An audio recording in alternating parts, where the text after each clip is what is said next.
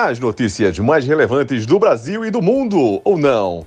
Sob o olhar dos nossos especialistas que não entendem de porra nenhuma, mas estão de quarentena e sem nada para fazer, não é isso? Aqui a gente abraça a loucura, mas com equilíbrio, ok? Está no ar Quarentena Cast. Amigos de fé, É. com ele tudo vai dar pé.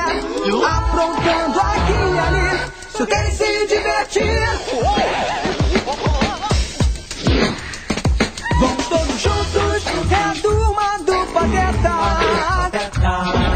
juntos, juntos, turma do Pateta. Sejam muito bem-vindos a mais um Quarentena Cast. Hoje, 5 de julho de 2020, mais um dia aí nessa quarentena brasileira, né? E aí, Iago, tá tudo tranquilo? As coisas voltando ao normal aí no Rio? Como é que tá por aí? É, bom, tá tudo tranquilo, né? Tá tudo na paz. O povo resolveu ignorar de verdade estamos em uma pandemia e a gente meio que tá voltando à normalidade aí, meio que meio que forçado, né? Isso aí, bichão. Hoje não contamos com a presença do nosso ilustre Raelzito de Praia Grande por conta que ele está resolvendo uns assuntos maiores. É, mas temos é a presença aí que dessa pessoa que vale não só por um, não só por dois, mas pelo elenco todo. Gonz... Gonzaga, e aí, Gonzaga, como, como é que tá aí a quarentena aí em Uberlândia? Tá, tá tudo de boa? Cara, não, não tá nada de boa, velho. Isso aqui tá feio. Crescimento de casos, ah, não só aqui em Uberlândia, como na- no Triângulo Mineiro todo, Minas Gerais, na verdade, tá, tá um crescimento elevado de número de casos e de mortes. Né? Minas, Minas aí brincou de, de quarentena aí durante um tempo, não, não, não fez testes, ficou escondendo, ah, falando que as mortes eram só por síndrome respiratória, e agora que está saindo os testes, a gente está vendo a real é, do, do, do coronavírus aqui em Minas. Então o negócio não tá legal. É, BH provavelmente vai decretar lockdown, Uberlândia tá em lockdown, e, cara, tá, tá, tá feio o negócio. Umas cidades estão melhorando, outras estão piorando. E assim seguimos. Vamos dar início, meus amigos, a mais uma edição. Round 1. Bia Dória diz que não se deve doar marmitas a moradores de rua porque eles, abre aspas, gostam de ficar nas ruas. É um atrativo. Fecha aspas. Declaração foi dada em entrevista à socialite Val Machiori e publicada em uma rede social na quinta-feira, dia 3. Primeira dama pediu desculpas e disse que fala foi tirada de contexto e intenção é estimular acesso a abrigos públicos. É a primeira dama aí de São Paulo aí causando o Iago. Cara, é inacreditável, né? Eu duvidaria muito que isso fosse verdade se eu não tivesse visto o vídeo que ela enche a boca pra falar essas besteiras. né? Mas infelizmente ela não é a única, né? Tem muita gente por aí que acaba pensando igual a ela. E muita gente que não é da elite e pensa igual a ela. Tanto que saiu a notícia aí essa semana que a população de rua dos estados do Rio, de Rio e São Paulo aumentaram né, com a questão da pandemia, porque muita gente perdeu os empregos e não consegue pagar os aluguéis e acaba sendo acolhido pela rua. Então, sei lá, é triste, mas é mais triste ainda saber que ela não é a única que pensa dessa maneira. É, tristeza define. Não é isso mesmo, Pedro Gonzaga? É isso aí, cara. Assim, é, a, elite é, em qualquer lugar do mundo, ela é o grande fator de atraso de qualquer país, na minha opinião, né? Eu, eu como marxista-leninista, é, jamais vou compactuar com esse tipo de coisa. E só que o Brasil, ele, ele passa por um fenômeno curioso, porque a elite brasileira, é, além dela ser um, um fator de atraso para o país, ela é burra, ela é imbecil, ela é alienada e é arrogante, né? Assim, é um absurdo isso que a primeira, primeira dama de São Paulo falou, né? Ela é, se mostra totalmente deslocada da realidade, como a maior parte da elite brasileira é, né? Eles vivem em um, em um mundo é, que não é o mundo real. Né? Nós somos um país ah, de terceiro mundo, somos um país subdesenvolvido. né, com uma população miserável muito grande e ninguém está na rua por opção, isso não existe, né, não é, a rua não é colônia de férias, ninguém está lá para passar uma, uma temporada e depois eu para ver como é que é e depois eu volto para casa, tudo certinho. Geralmente são pessoas que estão tá, tá passando por alguma é, algum tipo de vulnerabilidade social, né? É, é, dependência química ou depressão, alguma coisa muito séria. E ouvir isso da primeira dama, que também é coordenadora do, do Fundo Social de São Paulo, né? Isso é beira o absurdo, cara. Mas assim, infelizmente não é surpreendente. Né? Como o Iago falou, você é, vê como é a elite brasileira e como pensam muitos também fora da elite brasileira, é, você vai ver que isso não é novidade nenhuma. Eu gosto muito de uma frase é, é, de, um, de um ensaísta estadunidense, né, que foi inclusive o escritor de, de Moby Dick, que é o Herman Melville, e ele fala uma coisa muito interessante, que é assim, é, de todas as absurdas suposições da humanidade, nada excede as críticas feitas dos hábitos dos pobres pelos que têm boa moradia, estão bem aquecidos e bem alimentados. Eu acho que essa frase resume bem é, é essa situação, né, de que a, a, a população é, é, da elite, a elite brasileira, ela gosta de, de se mostrar é, caridosa, né, mas nunca está é, é, é disposta a praticar justiça social para que todo mundo tenha acesso é, é, a, a uma, uma, boa educação, a uma boa saúde, a uma boa segurança. Isso é, é o retrato de, de um país desigual né, e o retrato de uma sociedade extremamente doente. Né? Isso é oriundo desse capitalismo selvagem que a gente vive aí né, há pelo menos uh, 300, 300, 400 anos aí. Então, infelizmente, é uma coisa muito triste, mas nada surpreendente. É, isso aí. Round 2. Manifestações de entregadores de app dura sete horas em São Paulo. Trabalhadores reivindicam taxas mais altas das empresas protesto tem autônomos, informais e seletistas. A galera aí botando aí para ferver os entregadores de, de aplicativos, o Iago. É, tava mais do que na hora, né?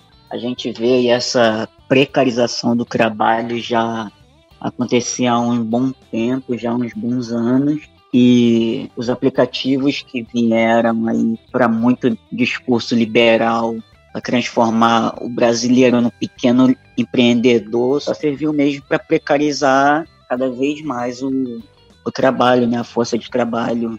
É, a grande maioria desses aplicativos só serve para explorar os seus entregadores e até fazendo um gancho com a, uma notícia passada sobre a nossa querida, digníssima Bia Dória, é, eu vi muito liberalzinho assim no, Twitter, que tem uma condição financeira até relativamente boa, é, questionando se as pessoas que estavam a favor da paralisação, se elas davam gorjetas para os entregadores. Então, assim, você vê que a elite ela não quer melhores condições de trabalho para esse povo ela só se refere a melhores condições como uma simples gorjeta. Ela vê os entregadores basicamente como serviçais e não muda nunca, né? É o que temos aí. A, a, a, tendência hoje em dia, infelizmente, eu acho que é aumentar mais a, a demanda assim, de entregadores, até porque tem vários, inúmeros aplicativos aí, não só de comida, mas de bebida, e vamos ver né, no que vai dar. E o que, é que você acha, Gonzaga, sobre isso? Cara, é, primeiramente, todo o meu apoio à greve, né? É, isso é uma questão de consciência de classe, de luta de classes, então é, todo o meu apoio mesmo, irrestrito. E o Iago já falou muito bem, né? Isso é resultado de uma precarização, né? Que a gente já vem é, é percebendo aí, no, principalmente nos últimos quatro anos aí no Brasil, né? Com essa derrocada da economia brasileira e o aumento dos trabalhos informais, né? A gente vem, vem percebendo isso aí nos últimos quatro, cinco anos, mais ou menos. Né? A chamada uberização da, da população brasileira, né? Então, muita gente é, é, com com diploma, com é, é, outros é, é, atributos técnicos, é, trabalhando de, de, nos aplicativos, né, ou como entregadores, ou como motoristas, é, dada a, a falta de empregos mesmo do país. Né? Então, essa, essa precarização ela já vem é, assolando a população brasileira há pelo menos cinco anos. Cara, as, as reivindicações são mais que justas. Infelizmente, os entregadores eles não têm direito a quase nada, é praticamente nada mesmo. E é, esse período de quarentena, né, de pandemia, que a gente usou mais os serviços de delivery, né, por causa do fechamento de restaurantes e, e outras coisas também, pela dificuldade de acesso a, aos bens e serviços, a gente passou a usar mais esses, esse tipo de serviço por aplicativo. Cara, é, é assim, quando eu, eu, eu parei para ler mesmo as, as reivindicações dos motoristas, eu fiquei realmente surpreso. Né, eu já imaginava que era muito precário, mas eu fiquei assim, surpreso de ver tamanha crueldade, sabe? Eles não têm é, é, é nenhuma garantia trabalhista, né? Então não, não, não há nenhum tipo de é, seguro por acidente, né, aposent, é, direito à aposentadoria, direito a seguro por, por é, roubo, né, a gente sabe que roubo de, de, motocicleta no Brasil é uma coisa recorrente, né, além das coisas básicas, é, tem, tem muitos relatos que eles não, eles não tinham nem acesso mesmo a, a álcool em gel, a máscaras, né, a coisas simples, que a, que a empresa que tem um lucro gigantesco tinha obrigação de, de fornecer para os entregadores, né? Então, assim, é, é, uma coisa que no Brasil vem sendo recorrente nos, nos últimos anos, né? E complementando o que o Iago, o Iago falou, né, sobre essa questão de, de muitos liberais de, do Twitter aí é, falando se é, quem estava apoiando a greve dava gorjeta, né? É aquilo, né? Porque a, caridade ela, ela aplaca a consciência pseudo-cristã do brasileiro, né? Para dar aquela impressão, nossa, olha como eu sou bonzinho. Eu dei dois reais pro entregador, nossa, fiz minha parte, sabe? Então isso é bem uma consciência pseudo-cristã mesmo, que, que o brasileiro é bem apegado a ela. Só que é, o brasileiro geralmente não gosta de, de ver o seu semelhante ascender socialmente. Né? Então, a elite quer sempre manter é, é, é, aquele, aquele quadro de dominação dela, né, em cima do, do dos oprimidos, né, e, e, aí quando você, às vezes você faz uma pergunta para ela, né, questiona essa pessoa, ela fala, não, mas eu ajudo a instituição X, não, mas eu ajudo a instituição Y, é aquilo, ela, ela não faz absolutamente nada para se para se é, ter justiça social no país, mas aí ela acha que ajudando com um trocado ali, um trocado a uma instituição, ela tá fazendo a parte dela, e aí ela vai para o céu, e aí ela vai, entendeu? Então é, é aquilo da, da consciência pseudo-cristã mesmo, que o brasileiro é bem é, é, é, é apegado a ela, né? E quase, quase que uma, uma, uma indulgência, sabe? Quase que uma compra de um terreno no céu.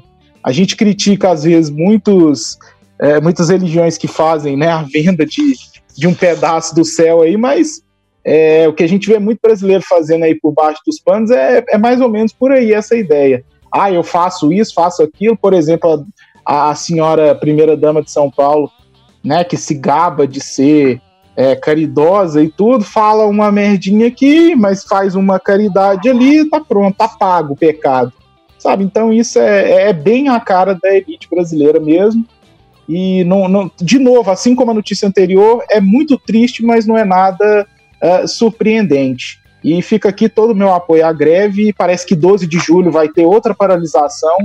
Eu estava dando uma lida pelo, pelo Twitter hoje. É, então, acho que 12 de julho vai ter outra paralisação. É, mais um dia de apoio aí aos, aos entregadores. E é, é muito bom ver isso, porque a galera tá, tá tomando consciência de classe né? E a gente tem que ter também um pouco aí de ódio de classe para nós podermos fazer as reais mudanças que o Brasil precisa. Round 3. Ciclone bomba atinge Santa Catarina, causa mortes, destruição e interrompe estradas. Ciclone bomba aí que deixou oito ou foi nove mortos, Thiago, aí na, na região sul. É, tá virando rotina, né? Toda semana a gente aparece aqui com um desastre natural diferente ou uma praga nova aí. E repetindo o que eu falei no podcast passado, é, vamos ver como a mãe natureza vai resolver acabar com a humanidade, né? É tenso. É, meu querido Pedro Gonzaga, eu nunca tinha visto uma coisa tão assim parecida igual ao que rolou no sul nessa semana. Cara, foi, foi bem intenso, né? Foi, foi estranho. Pra vocês terem uma ideia, é, o, o fenômeno do ciclone bomba lá no, no sul, né? Ele, ele superou é, aquele furacão que a gente teve em Santa Catarina em 2004, né, o, o Catarina, e aquele tornado também, o tornado de Xanxerê em 2015. Então, assim, é, apesar de não ter sido um furacão, mas foi um negócio absurdo mesmo, né? É, é a natureza é, dando as suas cartas aí, né, para é, dando sua resposta, né, para as infelizes é, atitudes que nós humanos é, andamos tendo aí ultimamente em relação a ela, né? Cara, é o, só para é, concordar com o Iago aí, né? O, o Quarentena Cast ele é quase que um mensageiro do caos, né, bicho? A gente está sempre trazendo uma notícia meio complicada aí, um desastre durante a semana aí, lembrando que a nossa praga maior se encontra sentado na cadeira do Executivo Federal, né? Mas isso aí é papo para outra hora. É aproveitando a deixa do Pedro aí que falou do furacão Catarina, vocês sabem por que, que a maioria dos desastres naturais tem nome de mulher? Meu Deus. Fala. Eu já ouvi falar, mas fala. Porque quando a mulher passa na vida do homem, ela destrói a vida dele. Caralho. Você tá preparado já pro cancelamento, né? Ah, estamos aí. Se bem que nós já estamos cancelados desde o do BBB, né? Na época do Prior lá. É, então... Pode vir que a gente mata no peito ah, e. Ah, tá tranquilo. Ei, Iago, tu tava guardando essa piadinha do furacão desde o começo da semana, né? Sim, desde o começo.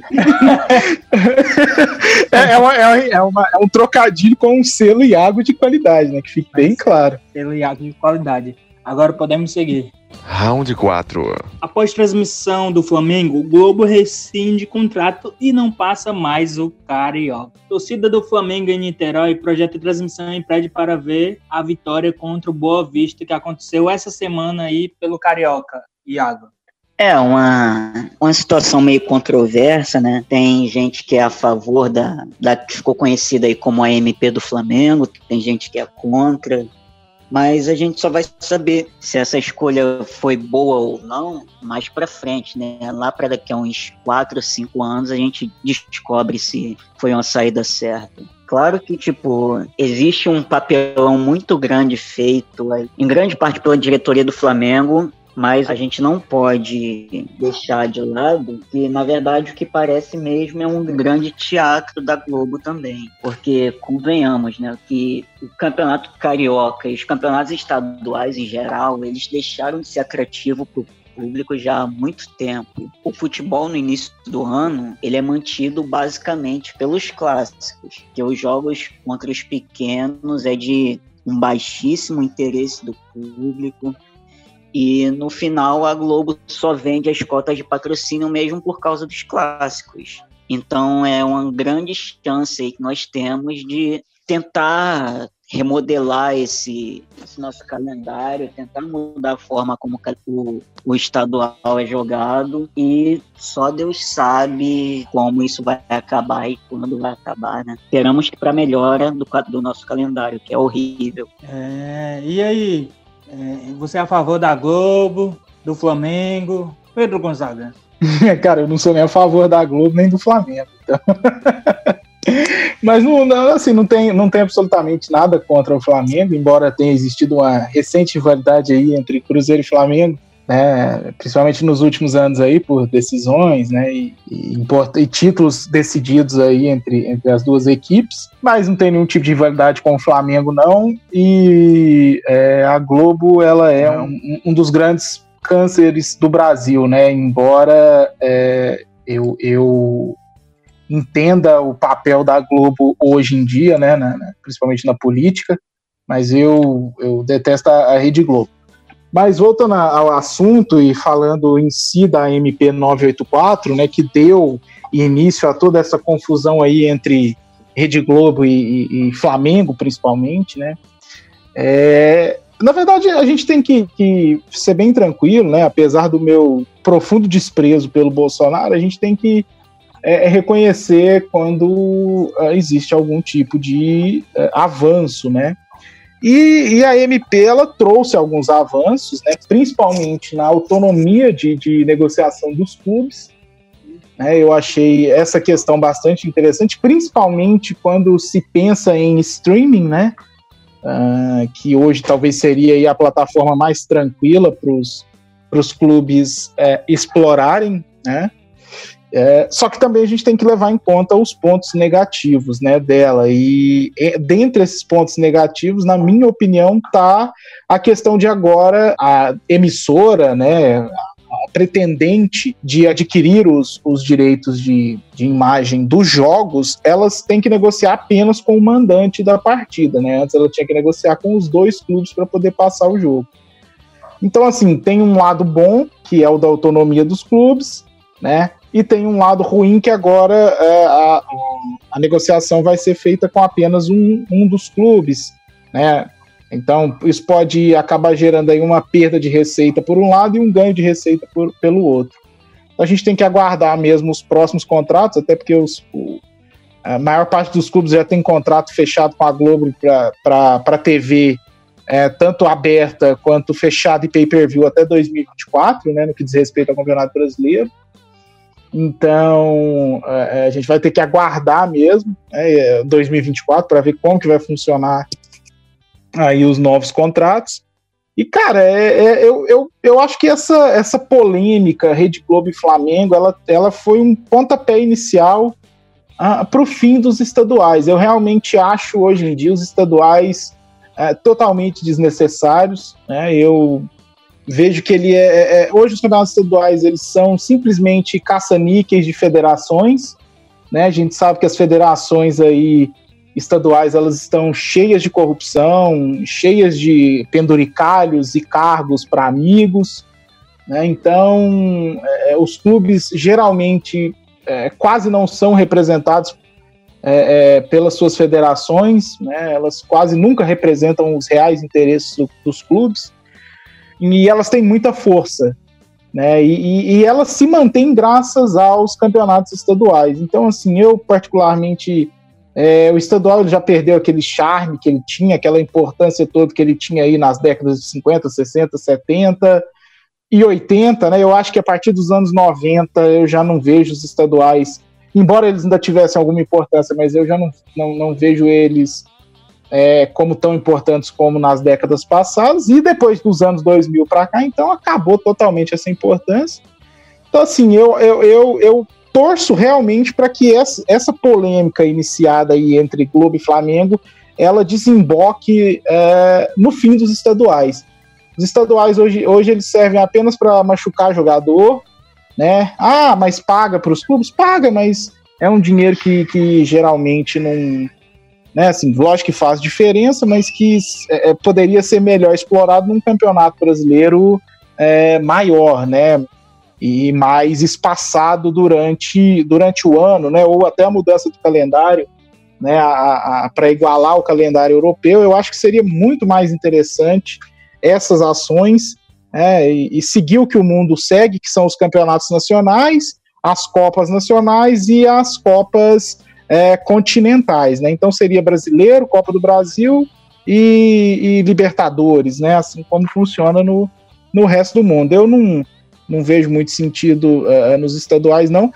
E acho que eles deveriam acabar. Eu só queria deixar claro, é, tá rolando, né? Rolou uma polêmica aí nesse fim de semana que o Flamengo ia cobrar o jogo, né? Os 10 reais aí pela transmissão. E é, é, assim, eu acho que o, os torcedores dos clubes eles precisam começar a entender que é, é, a gente torce pelo, pelo clube, a gente não torce por dirigente.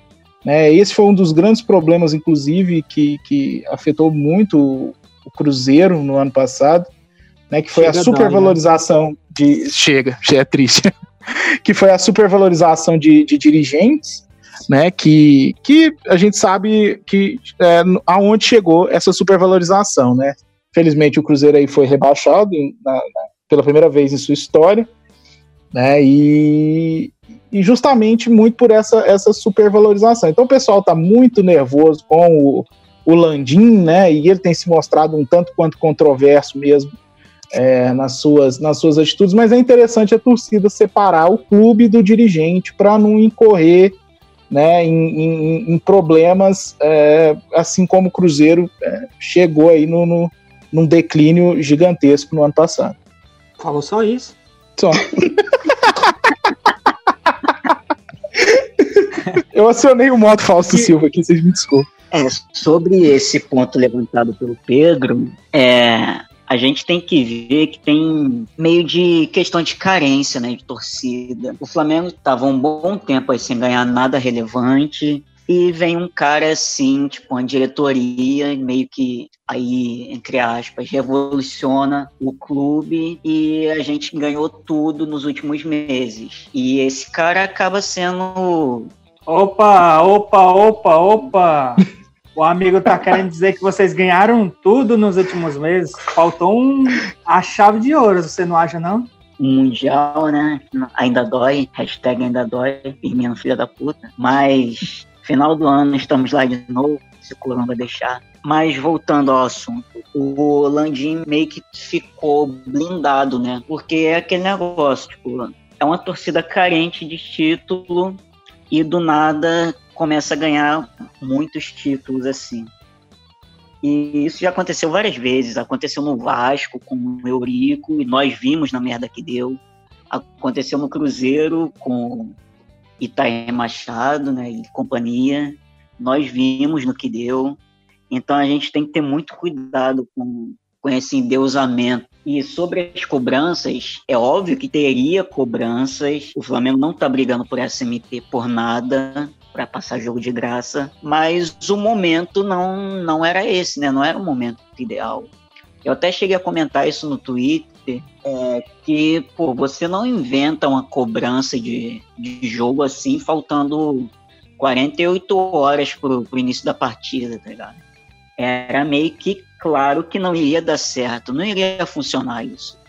Não tem logística que, que dê certo nessa situação. Tanto que, faltando ali 10, 15 minutos para o início da partida, o Landim ou o Bap ou seja lá quem que mande no, no clube, porque o Landim que não é, é, pegou e, e, abriu a transmissão no YouTube. Então, é aquele negócio: quer bater de frente com a Globo, então assume o prejuízo agora no primeiro momento e faz uma parada decente, faz um planejamento decente pro ano que vem. Fazer as coisas mal feitas assim, fica nessa bagunça aí que nós vimos nesse domingo. É, é. Iago, vamos, vamos combinar, até porque aquela plataforma Michael Joe não tem mais onde ser ruim, instável, ela é horrorosa. Assim, faltou, faltou sensibilidade mesmo aos dirigentes do Flamengo, né, nesse momento. O primeiro, Flamengo é, é, ele é a maior torcida do Brasil, né, indiscutivelmente e também uma das torcidas mais populares. E neste momento de, de pandemia, que tem muita gente aí sem emprego, sem grana mesmo, para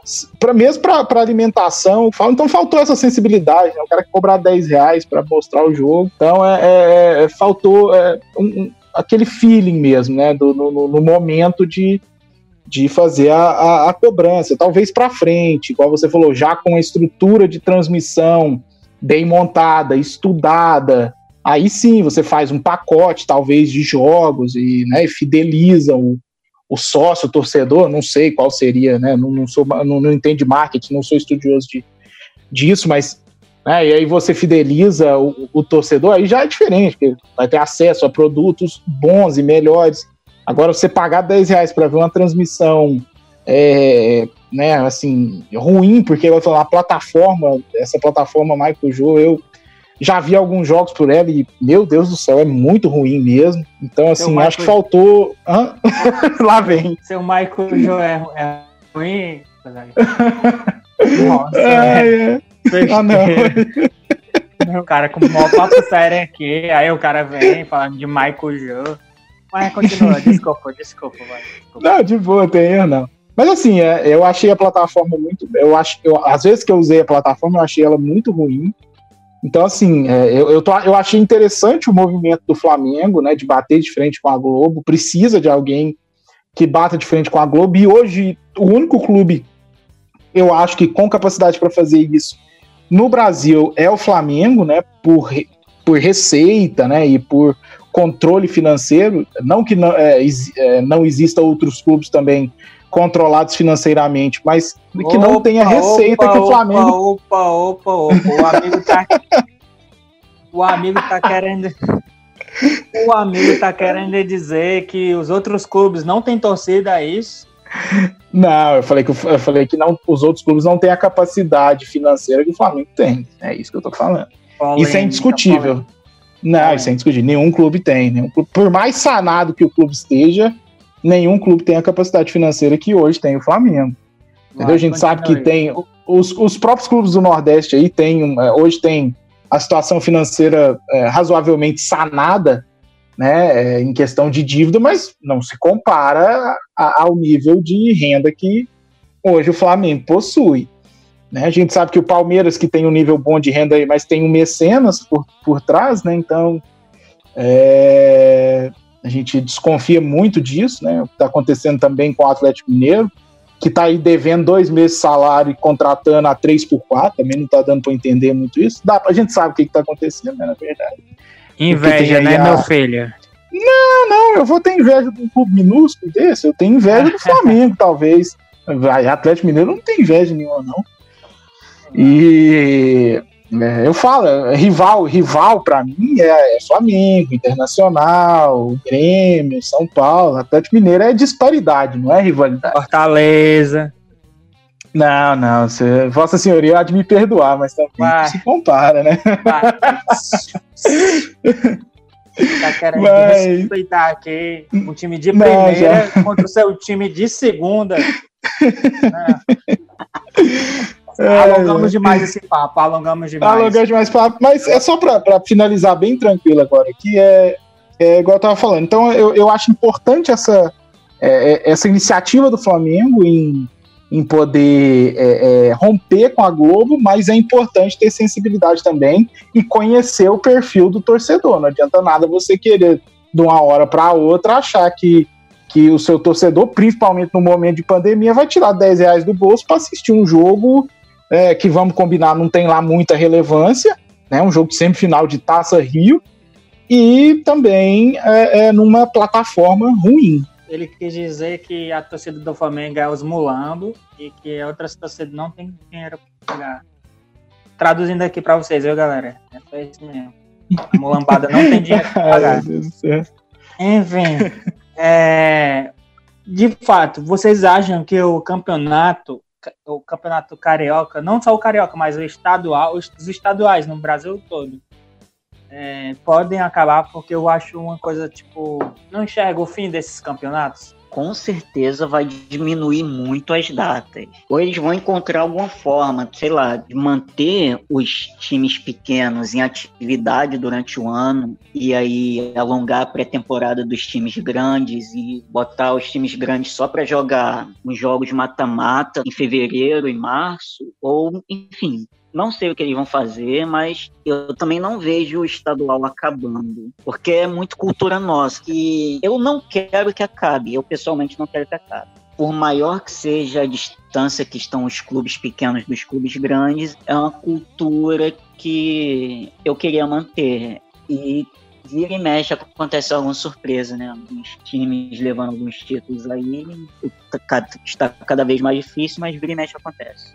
Tipo aquele gol do barri de barriga do Renato Gaúcho, né?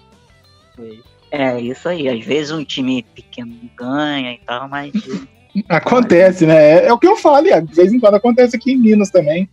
É muito raro, mas acontece. Round 5. Bottas vence corrida caótica na Áustria na volta da Fórmula 1. Fórmula 1 aí voltando, Iago, com nosso querido Bottas aí vencendo aí na Áustria. É, eu confesso que eu não assisti essa corrida. Eu queria ter assistido a, a essa volta da Fórmula 1, né? até porque o Hamilton, que é um dos grandes expoentes aí, né, vencendo um grande piloto aí durante anos, ele pegou e chamou a galera, né? Chamou lá os pilotos, os outros pilotos para se posicionarem contra o, contra o racismo, né? E tal, ele se ajoelhando antes da corrida e eu só vi esse início só.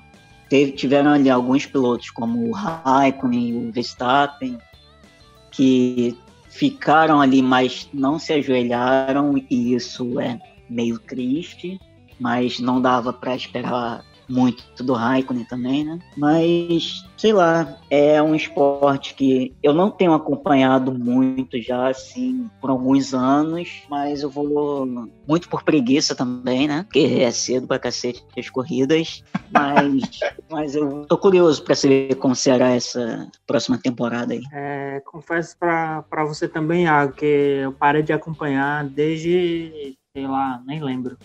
Mas a última vez que eu acompanhei, assim, um, tentei acompanhar, assim, foi quando tinha brasileiro. Depois, quando saiu os brasileiros, aí eu, ah, não vou torcer pra ninguém mesmo, então não vou assistir essa porra, não. Mas temos aqui um amante de Fórmula 1. Pedro Gonzaga, é com você. É, sim, senhor, eu sou um aficionado mesmo, eu gosto muito. E eu tenho, eu tenho memórias é, com a Fórmula 1 desde 94. É, lembro, inclusive, assim, flashes do acidente do Senna, então eu, eu, eu gosto muito mesmo de Fórmula 1. É, é cara, esporte, o, o, esporte para burguês, todo burguês. jamais, jamais. Né? Da Fórmula 1 legal. E o Iago já citou é, a iniciativa aí do Hamilton, né, que movimentou a Fórmula 1, foi uma, uma iniciativa muito bacana, né, é, pro, pro, pedindo o fim, né, do, do, do racismo, né, e da, da discriminação racial. Né? Lembrando que o Hamilton é o primeiro piloto negro da história da Fórmula 1. Né? A Fórmula 1 vai fazer 70 anos esse ano e, e o Hamilton é o primeiro piloto negro da história. Então você veja bem como é um esporte que, é, por ser um esporte caro, né, e, e a gente sabe, e, e cada vez envolve mais dinheiro, e então a gente sabe que o acesso das pessoas negras ela é mais complicada na Fórmula 1, né? E o Hamilton é um excelente piloto. Para mim, ele vai ser o maior da história, né? Ele já já ultrapassou aí vários e tem tudo para esse ano igualar ao Schumacher em número de títulos, que para mim, genialidade, ele já ultrapassou todos. Ele é um piloto muito bom, muito cerebral, que extrai o melhor do carro. É claro que é uma união piloto e carro, também não existe é, piloto é, é campeão sem carro fantástico, né? Isso é, é coisa de é, é, gente que fica aí nós, com a nostalgia meio, meio idiota, né? Eu não vou entrar muito nesse, nesse, nessa seara, não, porque senão vai criar muita polêmica, não é meu objetivo neste momento. Imagina. Mas. Porque senão eu vou falar do queridinho da galera aí e aí vai dar problema. Então eu vou seguir aqui no meu, no meu comentário. Então a iniciativa do Hamilton foi muito legal. A Mercedes também, né? A Mercedes, que para quem não, não, não, acompanha muito Fórmula 1, a cor do carro da Mercedes é prata, né? Elas são conhecidas inclusive como flechas prateadas. E nessa primeira corrida ela foi pintada de preta. Né, então, é, e recebeu o nome de Panteras Negras, né, os dois carros, né, de forma que é um simbolismo mesmo, né, nessa luta aí contra o racismo que foi é, encampada principalmente pelo Lewis Hamilton, né, que é o grande piloto da, dessa geração. Cara, é, assim, a corrida foi uma corrida bem maluca, né, é, largaram 20 carros, terminaram 11, então nós tivemos aí é, nove abandonos, quase metade, né, a, a pista da Áustria é uma pista curiosa, é uma pista muito rápida, e a temperatura hoje lá na Áustria estava um pouco alta, a temperatura da pista estava girando em torno de 54, 55 graus. Então isso exigiu muito do, do, câmbio e dos motores, por isso a gente teve muita quebra e muito abandono, né? E semana que vem já tem outra corrida e na outra também já tem outra, então nós vamos ter três semanas seguidas de Fórmula 1. Para quem é fã, isso é uma coisa maravilhosa né? Porque geralmente a gente tem duas semanas, depois dá uma pausa, depois vem mais uma semana e tal. Então nós vamos ter três semanas seguidas. Eles estão seguindo todos os protocolos, né? Então, aquelas festas que a gente geralmente via da Fórmula 1, com aquela galera aglomerada, né? Das equipes, a gente não está tendo isso mais, todo mundo usando máscara, os pilotos também respeitando ali o distanciamento no pódio, o pódio também feito de maneira mais simplificada, né, para poder o esporte voltar aos poucos, né, e respeitando, claro, a, a, as regras científicas aí, médicas. Né. Mas foi uma corrida muito legal. É isso aí. Nosso especialista aí, Rubens Barrichello aí, falando aí sobre a Fórmula 1. Agora vamos passar para esse quadro que eu particularmente gosto. Rapidinhas da semana. falando em Fórmula 1, falando em rapidinhas, temos aqui a notícia. Decotelli atualiza currículo e diz que foi ministro, mas nunca tomou posse. Vamos começar por você, Pedro Gonzaga. É, cara, essa, essa notícia ela é cômica, né, assim, porque é, o, o Decotelli foi, foi a famosa volta dos que não foram, né, porque o cara não, não, não chegou a ser ministro de fato, né? Embora ele tenha sido nomeado, né? Mas não, não tomou posse. E logo o currículo Lattes dele, que foi alvo de tanta controvérsia, né? Nos últimos dias aí, nessas duas últimas semanas, né? E que inclusive foi uma das causas da, da demissão dele. É, o cara vai lá no currículo dele e atualiza falando que foi ministro da Educação. Cara, ele pode até ter sido ministro eh, de direito, da educação assim, por direito, né? Porque ele de fato foi nomeado e ficou nomeado por seis dias. Mas, cara, ele não fez nada, ele não, ele não atuou de fato como ministro e ele pôs no, no currículo, ele pediu para ser, infelizmente, chacota, sabe? É, é, eu até fiquei bastante chateado com essa questão do, da demissão dele, no sentido de que, na minha opinião, houve racismo, né? Porque é, é em outros casos aí, né? De, que inclusive, por exemplo, o ministro do, do Turismo uh, mentiu currículo e está lá até hoje, a Damares mentiu currículo e está lá até hoje, né? Então, assim, a gente sabe que teve aí uma questão racista no meio disso tudo aí, né? Mas aí o cara pediu para ser chacota quando ele atualizou o currículo dele, falando que foi ministro por cinco dias. O cara só pode estar de brincadeira, né? Assim, eu acho que a gente tem que ter um mínimo de, de decência, sabe? E de senso de ridículo. Ah, é, ele deveria ficar tranquilo na dele e evitar esse tipo de, de situação, porque, cara, é surreal que isso tenha acontecido. O ministro que foi ministro, que diz ele que foi ministro, colocou no currículo que foi ministro. Para você, ele foi de fato um ministro, Iago? Bom, ele não tomou posse, né? Então, pelo menos para mim, não. E só complementando o que o Pedro falou, é, o Pedro levantou a bola do racismo, né? Eu também acho que foi, até porque o nosso querido querido Salles, né, lá do Novo, o ex-novo, para ser mais claro, ele também mentiu sobre o, o currículo dele na época, né? Foi o autor da célebre frase lá do Passar Boiada e tá lá até hoje, né?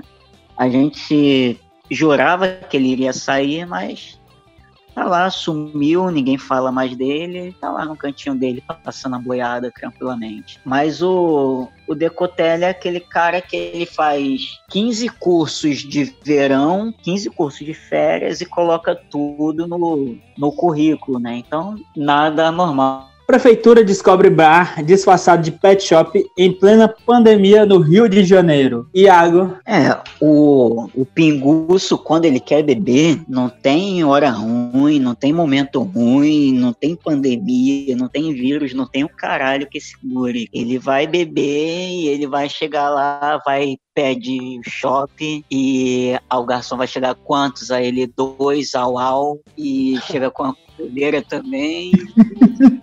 Nossa. Nossa. Mais uma para o selo Iago de qualidade aí. Mais alguma piada? Sensacional. Não, era só, só essa mesmo. Eu tinha que carimbar. É, carimbou, carimbou, carimbou, Pedro Gonzaga.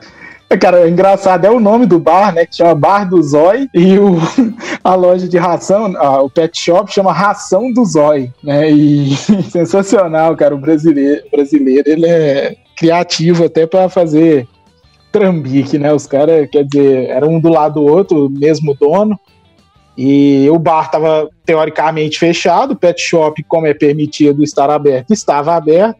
Só que tinha uma passagem secreta pro pro, pra, pro bar, né? E tinha mais ou menos umas 15, 16 pessoas aglomeradas lá num espacinho de 20 metros quadrados. Então, é, eles não estavam respeitando em nada o isolamento, né? E e agora ficou ruim porque é, estava lendo também é, mais cedo que eles não. Eles têm o CNPJ, né? Mas também não tem alvará pro pet shop. Então vão tomar multa também por, por isso, além da multa do corona. Foram querer ganhar dinheiro aí de forma clandestina, enrolar o bigode aí. E no vídeo é só os papudinhos online, né? Só que é de inchado, né? sim, sim. A gente vê, vixe, meu, meu irmão, vá pra casa, sai daí. Um copo de cana na mão. Parece que é irmão do Pedro. É, vamos lá. Meu? É? Quê? Porque. Hã? Meu? Que foi? Que foi, Iago? É irmão do Pedro, tu falou? Ah, tá certo. Vamos lá. Americano é preso por agredir idoso que tentava entrar em elevador. Ele alegava medo do coronavírus. Iago, É a ignorância, né? Se bem que norte-americano e ignorância é meio pleonasmo, né? Porque o povo burro. E não tem nada de xenofóbico aqui, não, tá? Eu tô só constatando fatos. Norte-americano é bem, bem burro mesmo, bem pateta. Mas é aquela parada que virou o senso comum, né? É o vírus chinês, então todo chinês come carne de cachorro morcego. e, e todo velho agora tem corona. É, é uma daqueles daquelas frases que vai ficar marcado aí e a gente vai ver daqui a uns 50 anos o pessoal, o pessoal reproduzindo essas frases. Né? A palavra pateta, Iago, ela é de origem brasileira aqui, de onde surgiu, sabe dizer, a, a, a história, Olha. a morfologia é que fala, é, é, é Gonzaga. Etimologia. Etimologia, etimologia da palavra pateta, conhece ela? Ele juntou etimologia com mofo de, de morfar, de falar.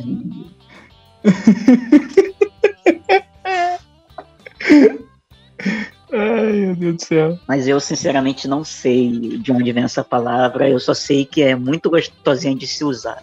Tô inseri ela no meu, no meu vocabulário e tô chamando todo mundo de pateta.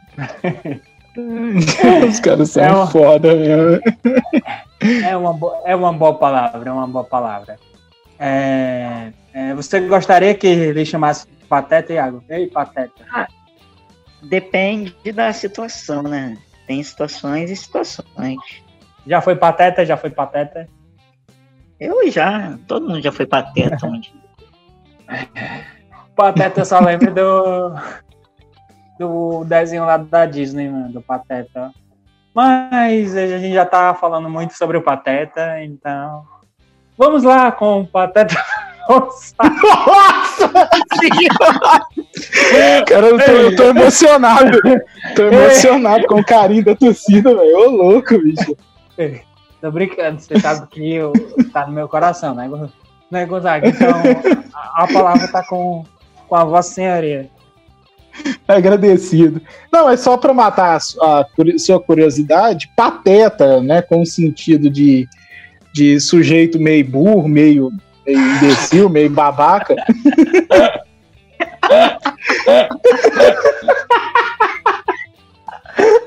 Ela vem. É sério, pô, é uma explicação técnica, pô.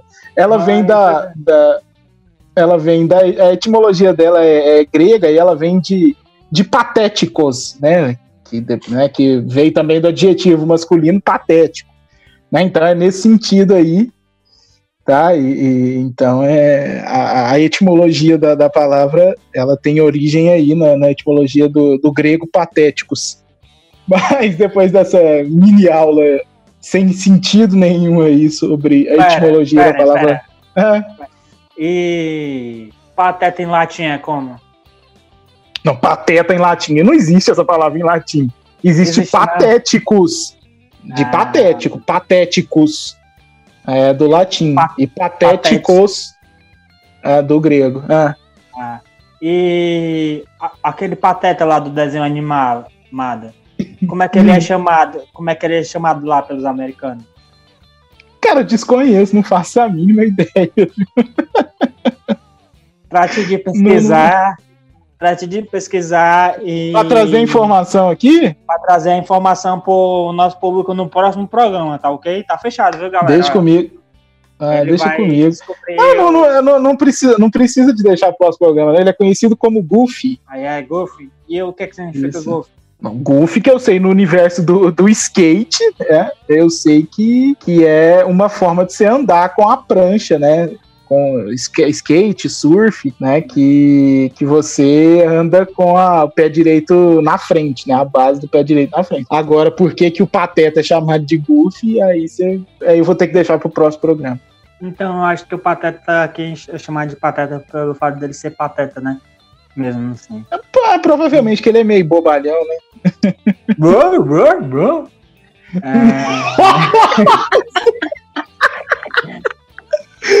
Meu Deus do céu. Go- Gostaram da minha imitação aí do Pateta? Sim, Parecia fiquei que emocionado tinha- aqui, ué.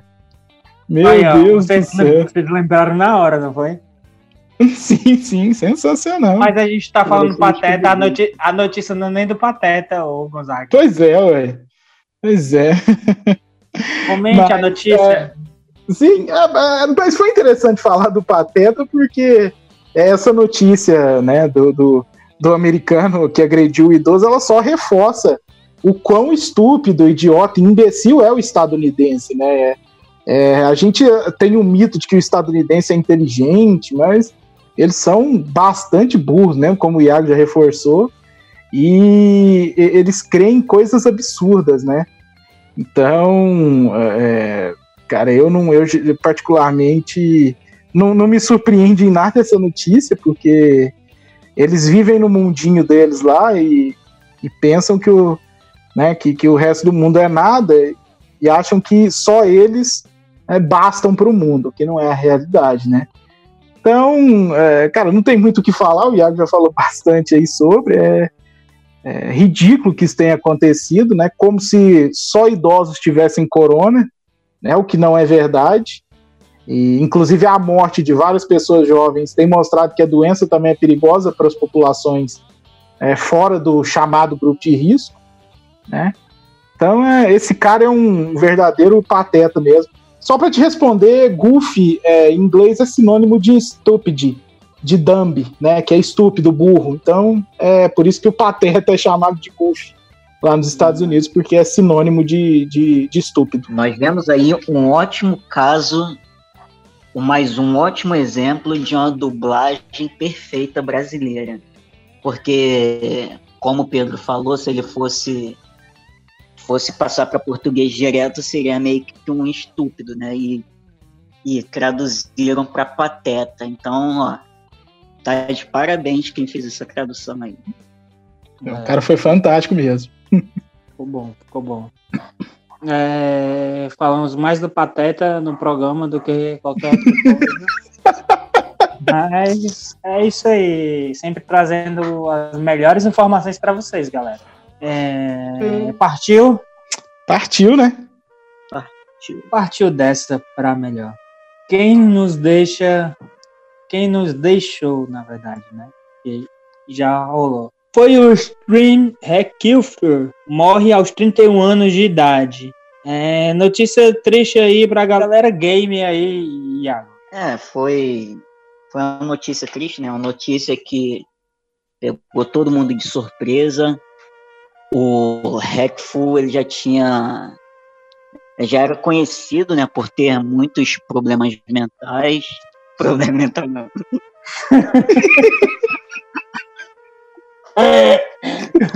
O cara botou. o cara botou. O cara falou os problemas mentais, velho. Ei, não corta não. Não, não corta não, deixa aí, vai. Continua Vocês aí. teu- malditos, velho. Continua aí, continua aí teu raciocínio. Seu. Seu. Seu. Seu Deb Lloyd, vai.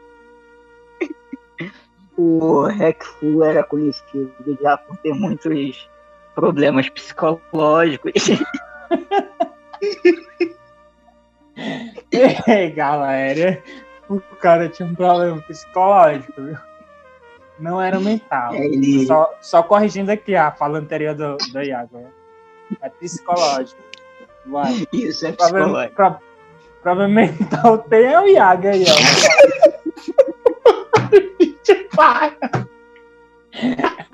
Vai.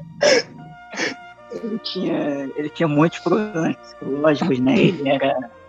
Ele tinha crises de ansiedade muito frequentes e sofria de uma depressão profunda.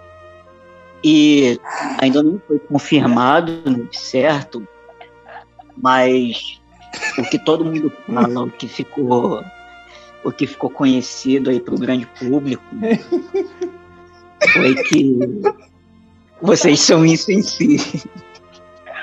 Eu tô chorando de tristeza, cara, aqui. É porque eu, eu manifestar minha tristeza de outra forma. Vocês são malditos, velho, sério. Vai. É, voltando ao raciocínio. O que, o que ficou de conhecimento aí do, do grande público é que o estopim para ele ter se matado foi o fato de que ele pediu. Ele tá seguindo a quarentena, né? Direitinho, certinho. E ele pediu a namorada dele em casamento pelo Twitter. E aí, pelo fato dele ter pedido a namorada dele pelo Twitter, acabou causando uma grande rejeição do público, que a gente sabe que o público gamer, principalmente o público gamer norte-americano, ele é um público bizarro, né? Um público Doente mental. cheio de.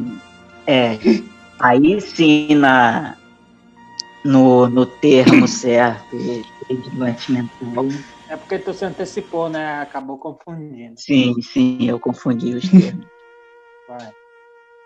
E ele acabou recebendo uma chuva de críticas, uma chuva de, de respostas, meio que zoando né, o fato de que ele iria casar, ia ser corno, e que ela não merecia e tal, e essas coisas todas. E o Twitter dele ai- ainda tá lá ativo, é bem, bem bad, bem triste ver, ver esse tipo de coisa, e a questão de algumas horas depois saiu a notícia que ele tinha se matado, a notícia confirmada pela até então namorada dele. E é uma situação que nos leva nos leva a pensar um pouco o que nós fazemos nas redes sociais, o que nós falamos e como nós falamos certas palavras, porque a gente muitas vezes a gente não sabe como que a outra pessoa vai receber aquele aquelas palavras que estão sendo digitadas e a gente não sabe a gente meio que se esconde ali através da tela, né? E isso acaba meio que que deixando uma uma espécie de escudo para quem fala e deixa vulnerável para quem recebe esse tipo de de ameaça, digamos assim. É. Isso aí. Só queria pedir desculpas aqui aos nossos ouvintes aqui, porque pela insensibilidade do, do Pedro Gonzaga aqui nesse momento. Ah, tá, a minha, né? Aham, Tão beleza. delicada. Seguimos. Aham. Morre Marta Rocha, a primeira Miss Brasil. Baiana ficou em segundo lugar no Miss Universo de 1954. Morreu aí o, o Pedro Gonzaga, a Miss Marta Rocha. Ela ficou muito famosa, né? Maria Marta Reiker Rocha, né? ela foi a primeira brasileira eleita, né? No junho de 1954, no, no concurso Miss Brasil. E ela falava que na época ela tinha 18 anos, só que na verdade ela tinha 21 anos, ela queria parecer mais nova e tal, e aí ela mentiu a idade, né? Mas ela, ela realmente foi, né, a famosa é, é, Miss Brasil, é, a eterna Miss Brasil, que inclusive inspirou muitos, muitos nomes aí, né, para as filhas das gerações é, depois da, da eleição dela, né, que puseram o nome aí na filha de Maria Marta ou de Marta devido a ela. Eu conheço algumas pessoas é, é, nesse sentido. E ela, ela já tinha uma, uma certa idade, né? E faleceu de insuficiência respiratória. Né, o filho, inclusive, fala que, que ela descansou porque ela, ela já vinha sofrendo né, com, com essas questões de insuficiência respiratória. Então fica aí o lamento pela, pela morte da, da primeira Miss Brasil. É, uma salva de palmas aí para essa galera aí.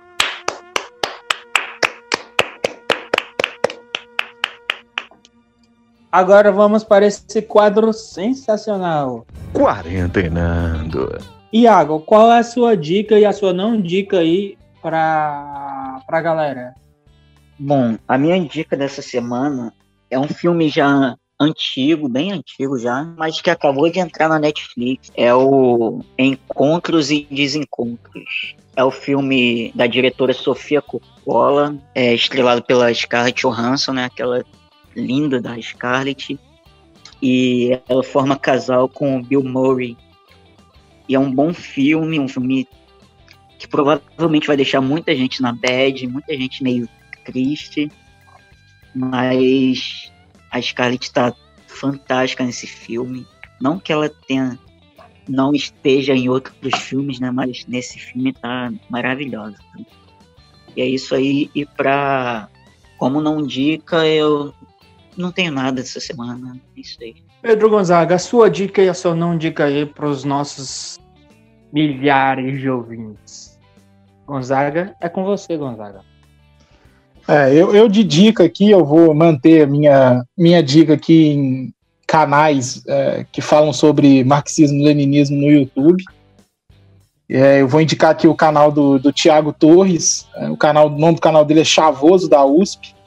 Ele é um estudante de ciências sociais né, da USP ele é um cara que, que veio da, da, da favela e, e conseguiu entrar na USP e o canal é muito legal ele fala sobre marxismo, faz análises, por exemplo, uh, do, do, do, daquele CD do Racionais Sobrevivendo ao Inferno. Ele faz uma análise é, sobre a ótica do marxismo desse disco. É muito legal o canal dele, eu indico muito. Chavoso USP, o canal sensacional, muito bom. Quem quiser conferir é, não vai se arrepender, porque realmente é muito legal. É, como, como não dica, eu vou. É, um filme aqui que eu assisti assim. Não é que o filme nem é tão ruim assim, sabe? É o Bloodshot, é, um filme estrelado pelo, pelo Van Diesel. É, cara, o filme não é ruim, né? É um filme de ação, né? Como uh, são quase todos os filmes do, do Van Diesel. Mas assim, é um tanto quanto exagerado, é uma história meio que desconexa. Eu não gostei muito do filme, então eu vou pôr como não dica esse filme aí, Bloodshot. É, acho que não, não, não é um filme legal.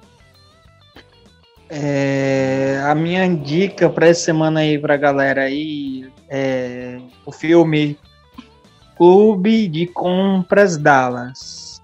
Sei se vocês já viram, mas é um filme que fala de um cara que ele é diagnosticado com ele contrai HIV e só tem existe um tipo de o filme se passa nos anos 80, é baseado em fatos reais. Ele só tem um tipo na época de tratamento nos Estados Unidos, então ele resolve importar remédios de, de outros, outros países para amenizar, né, amenizar a doença e tal, e acaba tendo um efeito positivo. Aí ele começa a contrabandear esses remédios para ajudar outras pessoas, enfim. É, como eu disse, é um filme baseado em fatos reais, tem o Jared Leto no, no elenco e inclusive ganhou até como melhor ator coadjuvante nesse filme, que a atuação dele realmente está impecável. Eu, eu não gosto muito dele, mas a atuação nesse filme ele tá realmente muito, muito foda. E o e outro lá maluco lá, que eu não sei o nome, também o ator principal, ele ganhou como melhor ator na época. Acho que foi o Oscar de 2014, não, não sei. Esse filme está disponível no Telecine, para quem quiser conferir. Não sei se está disponível nas outras plataformas, mas eu assisti ele pelo Telecine. Beleza? E a minha não dica é. Na verdade, eu não tenho não dica agora que eu lembrei. Eu pensei que tinha, mas não tem. Mas Jefferson, ficamos o- por aqui. Ah, Não, só para complementar lá, os atores são. é, um é o Jared Leto e o outro é o Matthew McConaughey. Sim, esse maluco aí, me- véi, a atuação dele Ele é muito bom mesmo. é, Muito bom. Esse filme é muito bom. é muito foda. Mas enfim, essa é a nossa dica aí. Ei, Iago, Oi. se despede aí da galera aí, dos nossos ouvintes e tal. Ah, antes, antes do Iago se despedir, só lembrando que todas essas dicas aí vão estar no, no Twitter do Quarentena Cast, tá? Pra quem quiser pegar o macete, é só seguir lá no arroba Quarentena Cast no Twitter. Vai ter novidade aí. Valeu, galera. E se despede aí, Iago, da galera. Bom, galera, obrigado por nos ouvir aí por mais uma semana, né? Acompanha a gente no nosso Twitter, arroba QuarentenaCast. Está sendo lá. Nós estamos movimentando o Twitter, nós vamos fazer aquilo ali, a nossa revista eletrônica, tá? É fantástico, não existe mais, fantástico caralho. Fantástico é o nosso é o nosso Twitter, tá certo? Vai ser a revista eletrônica semanal para vocês se manterem informados sobre as melhores notícias e as piores notícias do mundo. E é isso aí. Obrigado por mais uma semana. Até a próxima. É isso aí, Gonzaga. Se despeça. Aí, galera, valeu por mais uma semana aí conosco no Quarentena Cast. É, esse episódio é, foi um episódio teve algumas partes tensas aí, né? Algumas notícias meio complicadas, mas a gente sempre tenta passar aí para vocês de uma maneira mais tranquila, mais leve, e, mas sempre com opiniões fortes. Então a gente espera que vocês tenham gostado do episódio e valeu até semana que vem. É, muito obrigado, galera. Não esqueça de seguir o arroba QuarentenaCast no Twitter, viu? Tá massa. E nosso e-mail é quarentenacast.gmail.com, beleza? É, as redes sociais de- da galera toda vai estar aí na descrição do, do vídeo, no, tanto no YouTube como no Spotify e etc. Beleza? Valeu, galera. Falou. Abraço. Tá tudo bem, Iago? Tudo suave. Hoje ele tá cismado que você não tá bem. Não, tô inventando. Se o cara é... Eu me preocupo com a saúde. Desculpa se eu me preocupo com a saúde do Iago. Não, jamais. Pode, pode se preocupar, pô. Tá Tá certo. com, tá com ciúme, tá com ciúme. O Iago é tudo teu, o Iago é tudo teu. Vamos lá. tá ligado que é essa parte que vai pro final do, do cast, né? É, eu já, já imaginava. Tudo bem.